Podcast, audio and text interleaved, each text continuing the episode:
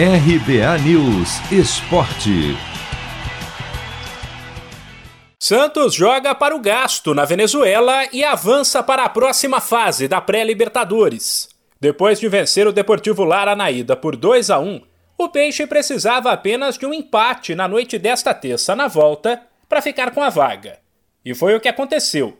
Placar final de 1 a 1, com o gol santista marcado pelo baixinho Soteudo, em uma cobrança de falta perfeita.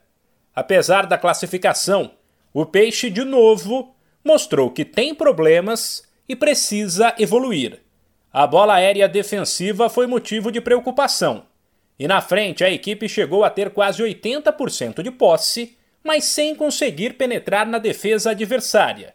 Situação que acendeu o alerta para o técnico Ariel Holan, que por outro lado lembrou que o Santos atuou com vários jovens e que é preciso ter paciência com os garotos. Nos faltou profundidade e apesar de isso, creio que, que equipo este, redondea um bom partido com a posesión, pero de três quartos de cancha para adelante eh, nos faltou este, más agresividad y más velocidad para poder quebrar ese repliegue que el área planteó. Es muy importante pasar a, a la siguiente fase para para entrar en la fase de grupos. Era muy importante clasificar.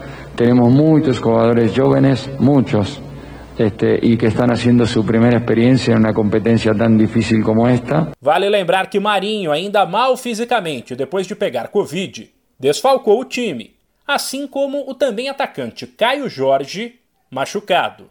Na ausência deles, quem bateu no peito e chamou a responsabilidade foi o autor do gol, Soteudo, que falou sobre ter atuado pela primeira vez com a camisa do Santos em seu país natal. Especial, eh, como falei, este jogo para mim é especial, meu país.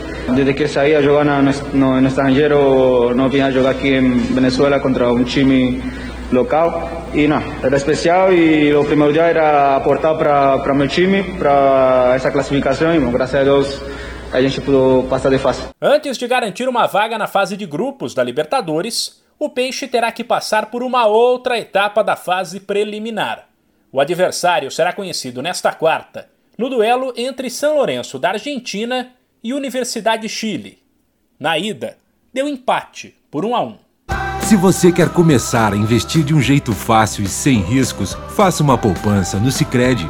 As pequenas economias do seu dia a dia vão se transformar na segurança do presente e do futuro. Separe um valor todos os meses e invista em você.